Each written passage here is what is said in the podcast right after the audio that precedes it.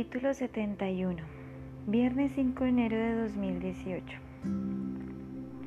Ya es noche cerrada y después del caos todo parece haber vuelto a la calma. Miguel Ángel ha redactado un informe de lo sucedido para sus superiores y Julia e Iván han sido atendidos por los servicios de urgencias que han comprobado que ninguno de los dos sufría lesiones. El cuerpo de Jonathan Bill ha sido levantado, la ciudad continúa celebrando aquel 5 de enero como si nada hubiese pasado. Tu padre es un héroe, le dice Emilio a Julia mientras coloca seis vasos en una bandeja y tiene mucha puntería. Por suerte para Iván y para mí, así es. Donde pone el ojo, pone la bala. El joven sonríe a su amigo. La joven sonríe a su amigo que también se va a quedar a dormir en casa de su abuela y mañana regresarán juntos al pueblo. Han pedido pizzas y refrescos para cenar. Últimamente vivimos al límite. Y que lo digas, compañero, no sé qué nuevas desgracias me pueden pasar ya. Para mí también ha sido un día horrible, comenta Emilio, que se quita las gafas y las deja sobre la encimera de la cocina para frotarse los ojos. Hoy he descubierto que Ana Rincón me ha estado utilizando. Quería sonsacarme información sobre Jonathan, Aurora y especialmente sobre ti. Ha sido un chasco. ¿Qué dices? ¿Estás seguro de eso? Sí, completamente. El chico saca su móvil, entra en WhatsApp y permite que Julia escuche el mensaje de voz que Ana le envió hace un rato. Emi, no sabes cuánto lo siento y lo mal que estoy por todo lo que ha pasado. El mundo del periodismo es muy complicado y a veces no somos conscientes de dónde está la frontera entre lo correcto y lo incorrecto. Es cierto que me acerqué a ti buscando información sobre el asesino de la brújula y los chicos que formaban parte de aquella terrible historia. No te lo voy a negar, el destino os había puesto en mi camino y nuestro periódico es un medio pequeño que necesita grandes titulares para sobrevivir. Una exclusiva con Emilio Viñales o Julia Plaza nos había permitido crecer hasta límites insospechados, pero para eso necesitaba ganarme tu confianza. Sabía que Julia era inaccesible, a no ser que llegara a ella a través de su mejor amigo y si no podía llegar a ella, sí podía obtener información de primera mano de ti. Sin embargo, cada día me costaba más hablar contigo y no pensar en lo bajo que estaba cayendo. Por eso le pedí a Omar abandonar la idea que teníamos. Pero como te he dicho antes, el mundo de los medios de comunicación es muy difícil y el director del pulpo, que también es la persona de la que estoy enamorada desde hace bastante tiempo, me convenció para continuar con el trabajo que ya había empezado. No sabes lo arrepentida que estoy, querido Emi. Te has convertido en alguien muy especial para mí, un hermano pequeño al que le he cogido mucho cariño. Muchas gracias por todo, de corazón. Solo me queda esperar que me perdones y que este mensaje haya servido de algo. Serás un gran periodista y me encantaría compartir redacción contigo algún día. Te quiero mucho, Emilio Viñales. Madre mía, es muy fuerte esto, dice Julia asombrada por el mensaje de voz de Ana Rincón. ¿Y qué te le has contestado? El chico le muestra la pantalla del móvil a su amiga. Esta lee en voz baja la respuesta por escrito que Emilio le ha enviado a la periodista. Vete a la mierda, adiós. A Julia se le escapa una risilla, pero enseguida se da cuenta de que aquel es un tema delicado para Emilio. Parece muy dolido. Siento lo que ha pasado, al menos ha sido sincera contigo y no te ha puesto excusas tontas. Quizás en un par de semanas la perdones y volváis a empezar. Dentro de un par de semanas estaré en Estocolmo. ¿Qué? ¿Te has decidido a regresar? Sí, creo que es lo mejor. Intentaré adaptarme a la nueva situación con Kerstin y trataré de disfrutar de los meses que me quedan en Suecia. Bien por ti, Emi, exclama Julia, que se lanza a abrazarlo, apoya la cara de su, en su hombro y se susurra al oído. Y esta vez no voy a permitir que nos alejemos tanto. Yo tampoco lo voy a consentir. Los dos están varios segundos abrazados. Cuando se despegan, el joven se mueve otra vez las gafas, visiblemente emocionado, y coge la bandeja con los seis vasos. La pareja sale de la cocina y se dirige al comedor donde Pilar, Miguel Ángel y Aitana charlan alegremente sobre cómo era la cabalgata de los Reyes Magos cuando ellos eran pequeños. Julia, en cambio, se fija en Iván que está recostado en silencio en uno de los sillones. Parece ausente, lleva así desde que llegaron a la casa de su abuela. El chico tampoco dice nada durante la cena. Se come tres porciones de pizza y sonríe con algunas de las ocurrencias de Pilar. Julia sabe que algo importante ronda por su cabeza y que seguirá de esa manera hasta que se lo saque de encima. Y ahora el roscón, grita Pilar que parece una niña con zapatos nuevos. ¿Preparo café? Yo esta vez no quiero café, explica Julia que se pone de pie. ¿Sabéis que me apetece mucho para acompañarlo? ¿Una infusión? No, abuela, batido de vainilla. Y ese capricho, no tengo batidos de vainilla. Pues voy a comprar una botella de 24 horas de la esquina. ¿Me acompañas, Iván? El chico tarda un poco en darse cuenta de que está hablándole a él. Después asiente y se levanta del sillón. Se pone su abrigo y camina junto a Julia, que ya se ha puesto el suyo hasta la salida del piso. Pilar lo sigue con la mirada, incluye, intuye lo que va a pasar y suspira. El amor no siempre es de todos pastel. A veces sale oscuro y nadie puede pintarlo otro color. Lo del batido de vainilla ha sido una buena excusa, dice Iván, ya fuera del edificio, hace muchísimo frío. ¿No querías hablar conmigo? Pues ahora tienes la oportunidad. Gracias. ¿Nos sentamos? Los chicos se acercan al parque que hay al final de la calle y se sienta cada uno en un columpio. Están solos, así que Iván se anima a tomar la palabra. Sé que crees que soy un monstruo por lo que hago en viral, suelta sin andarse con ruidos mientras se balancea lentamente.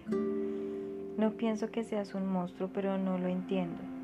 Ya te lo dije, si no lo hacemos nosotros, lo harán otras personas. Es el mundo, en el mundo se mueve mucho dinero como para que no haya gente que quiera manejar los hilos.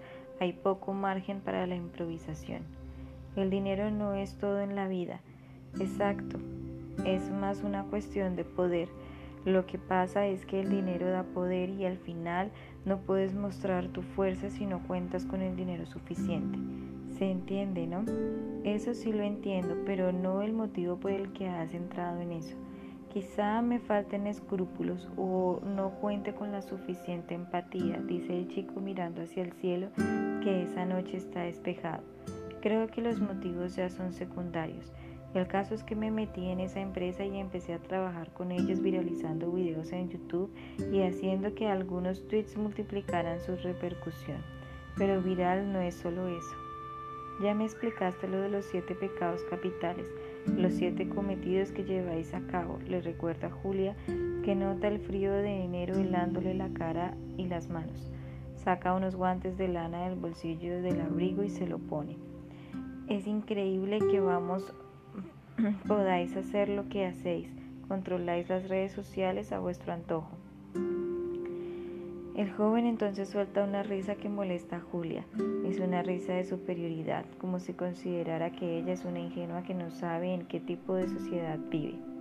¿Por qué te ríes? le pregunta enfadada. Porque ojalá Viral solo consistiera en el control de las redes sociales. ¿Hay más? Mucho más, Julia. ¿Sabes lo que es la Deep Web?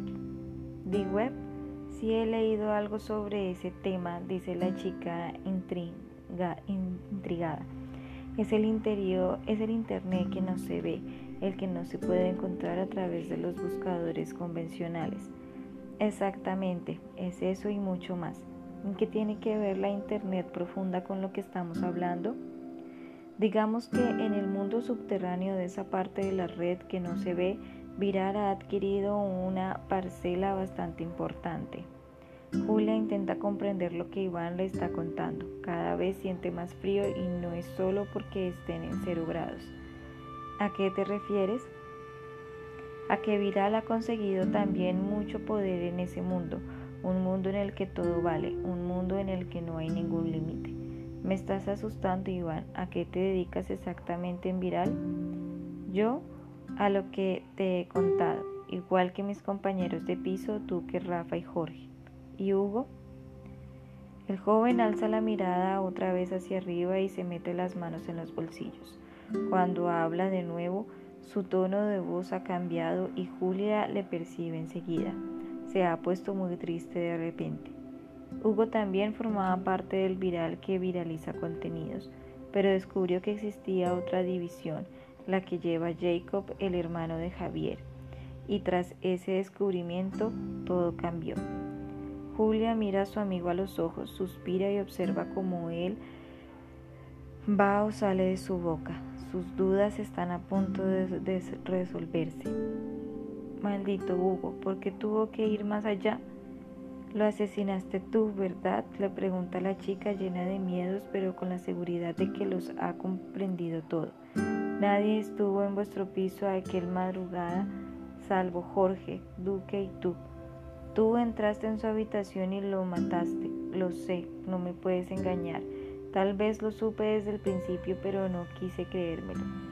Iván no dice nada, solo se balancea en el columpio adelante y atrás, pero sus ojos lo delatan. Los ojos de una persona nunca engañan, como bien dice su abuela Pilar. Contéstame, por favor, ¿asesinaste tú a Hugo? Tienes razón, Julia, yo lo maté. La chica agacha la cabeza y suelta otro resoplido. Se agarra las mejillas con las manos enguantadas e intenta conservar la serenidad que aparente hasta el momento. Por dentro se muerde de pena. ¿Por qué lo hiciste? No me quedó más remedio. El martes habíamos discutido, como ya sabes, una vez más. En diciembre las cosas no habían estado bien entre nosotros y enero había comenzado igual, dice Iván compungido. Me desperté con el sonido de la puerta de la calle y lo escuché caminar hacia la habitación. Efectivamente no había nadie más en el piso, solo Jorge y yo. Me levanté de la cama y fui a hablar con él para intentar aclarar la situación, pero no estaba en su cuarto. Hugo había ido al baño. Sin embargo, su ordenador sí que estaba encendido y me encontré con algo que no podía dejar pasar por alto. ¿Qué encontraste? Hugo había apostado a que yo moriría, y eso solo podía significar una cosa, que había planeado matarme. ¿Qué? ¿Me estás hablando en serio? Iván asiente. Se levanta del sillón del columpio y se agacha frente a Julia. Se apoya de sus rodillas y continúa explicándose. Como te he contado, en la Deep Web todo está permitido, las reglas, las leyes no existen. Y ahora se han puesto de moda, entre otras muchas locuras, lo que llaman apuestas negras, en las que se apuesta por la muerte de alguien. ¿Y esa atrocidad la organiza Viral? Viral no mata, solo hace intermediario. No me puedo creer lo que me estás contando. Te juro que no me cabe en la cabeza todo esto es completamente irreal, una película de ciencia ficción. Pues debes creértelo, Julia. Funciona de la misma manera que una casa de apuestas de esas que ves anunciadas en la tele o cuya publicidad te sale en el ordenador a todas horas. Pero en este caso, un usuario apuesta contra otro usuario sobre la muerte de alguien. Además, puedes añadir extras como dónde va a producirse la muerte e incluso por cómo va a ser. Por ejemplo, y apostando poco dinero puedes conseguir una gran suma. El chico le explica cómo funcionan las apuestas negras en el Internet profunda. Un usuario anónimo al que llaman iniciador plantea la muerte de alguien y apuesta una cantidad de dinero a que eso se va a producir. El que quiera jugar lo hará en contra y debe poner la misma cantidad para participar. Conforme se van añadiendo circunstancias extras de esa posible muerte, las cantidades de dinero van aumentando de una forma similar a las subidas que se hacen en las partidas de póker. Al final, si el usuario iniciador gana, se lleva todo el dinero. Si la muerte no se produce como muchas veces ocurre porque en un alto porcentaje se echa atrás en el momento decisivo de matar a la persona señalada, ganan los apostantes que se reparten el dinero recaudado y reciben un plus que proporcionan unos patrocinadores. Todo el proceso lo gestiona Viral. La búsqueda de patrocinadores la página en la que se reúnen los usuarios anónimos y la resolución de la apuesta y el pago del dinero a los ganadores. ¿Cómo sabes todo esto? El mismo Hugo me lo contó hace unos días. Lo que me ocultó era que no solo era uno de los intermediarios de Viral de Jacob, sino también un usuario participante. Y de hecho, iba a convertirse en un iniciador al plantear mi muerte. ¿Esto lo sabe la policía? No, pero pronto lo sabrá. Les he enviado un email con mi confesión. Está programado para mañana a las 12. ¿Les vas a revelar todo? Sí, Julia, no puedo soportarlo más. Está muriendo gente y eso ya es demasiado para mi conciencia. Pero te detendrán a ti también. Tú mataste a Hugo. Iván se muerde los labios y después dibuja una sonrisa, de esas que antes le encantaban a ella. Una sonrisa que le recuerda a cuando se quedaron encerrados en el ascensor de aquel supermercado del pueblo. Tiene la impresión de que han pasado 100 años desde aquel día. Tú no me denuncias, no me encontrarán. Lo tengo todo planeado. Esta noche me despediré de mis padres. Les diré que me voy a Estados Unidos a estudiar unos meses y luego desapareceré. ¿Desaparecerás? ¿Cómo? Eso no te lo puedo decir, Julia. Solo puedo asegurarte que esta será la última vez que nos veamos, a no ser que antes de mañana a las 12 le cuentes a alguien de lo de viral y que yo le he matado a Hugo Velero.